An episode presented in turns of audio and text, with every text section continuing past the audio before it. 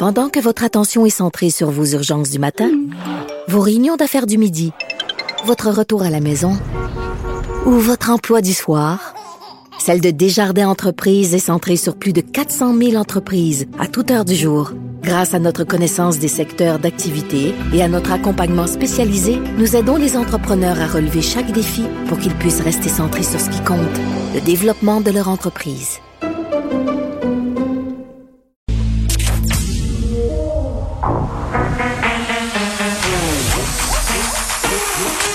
Elle a une opinion sur tous les sujets.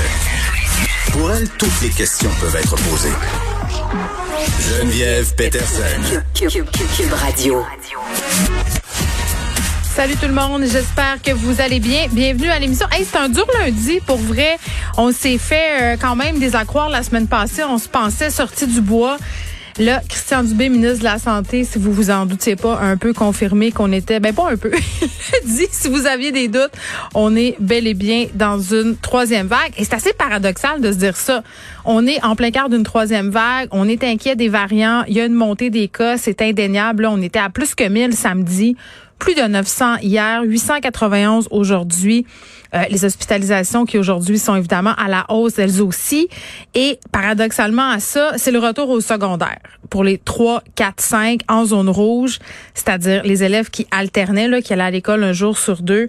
Là, tout le monde est dans les établissements scolaires en même temps et c'est sans compter qu'on a dû procéder rapidement à des changements de masques dans bien des cas. il y a cet article qui est sorti jeudi passé euh, pour nous dire qu'une certaine euh, quantité de masques était peut-être peut-être peut-être dommageable pour la santé, c'est-à-dire que si on les portait, on pouvait respirer des microparticules et ça pouvait avoir une influence sur la santé pulmonaire des étudiants. Euh, C'était les masques qui étaient utilisés à l'école de ma fille, pour être bien bien honnête. Quand je les ai vus passer jeudi, je me suis dit oh oh euh, il va falloir que j'explique ça à mon enfant. J'ai attendu quand même. J'ai attendu de savoir, euh, d'avoir des informations de l'école. Ça a quand même tardé à arriver. Puis quand je dis ça, je veux pas du tout jeter le blâme sur l'école. Là, je comprends qu'eux ont appris la chose euh, possiblement en même temps que nous, parents, et qui ont dû se revirer de bord, comme on dit en bon québécois. Et comme ils ont l'habitude de le faire depuis pas mal de temps, depuis le début de la pandémie, je dois le dire. Donc c'est ça. Samedi, on a reçu une communication pour nous dire que euh, confirmation que c'était bien et bien les masques problématiques qui étaient utilisés à l'école euh, secondaire, une école quand même qui euh, qui est vraiment une grosse, grosse, grosse école, grosse polyvalente de Montréal, quasiment 2000 étudiants.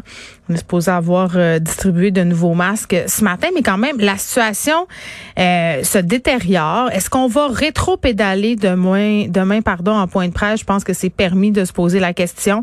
Est-ce qu'on va faire preuve de courage politique? Puis en même temps, si on referme tout ça, quel effet ça va avoir? C'est comme si on pouvait pas gagner, là. Peu importe ce qu'on va faire, il va y avoir des gens qui seront pas contents, puis encore moins si on reviendra.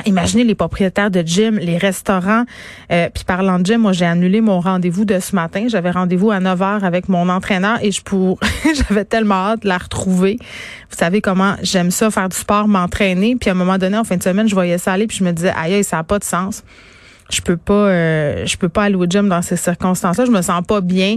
Euh, puis pas que les gyms ont pas déployé d'efforts pour qu'on se sente en sécurité là vraiment loin de moi l'idée de dire ça, mais moi en tant que citoyenne là, puis en tant que personne qui vient travailler tous les jours ici dans un bureau, je me disais mon dieu, c'est comme un risque de plus, c'est comme des personnes de plus auxquelles je m'expose, donc je préfère attendre. Donc j'ai pris cette décision là et on verra évidemment comment tout ça va évoluer, le beau temps va se repointer. On a eu quand même une fin de semaine assez difficile à ce niveau-là.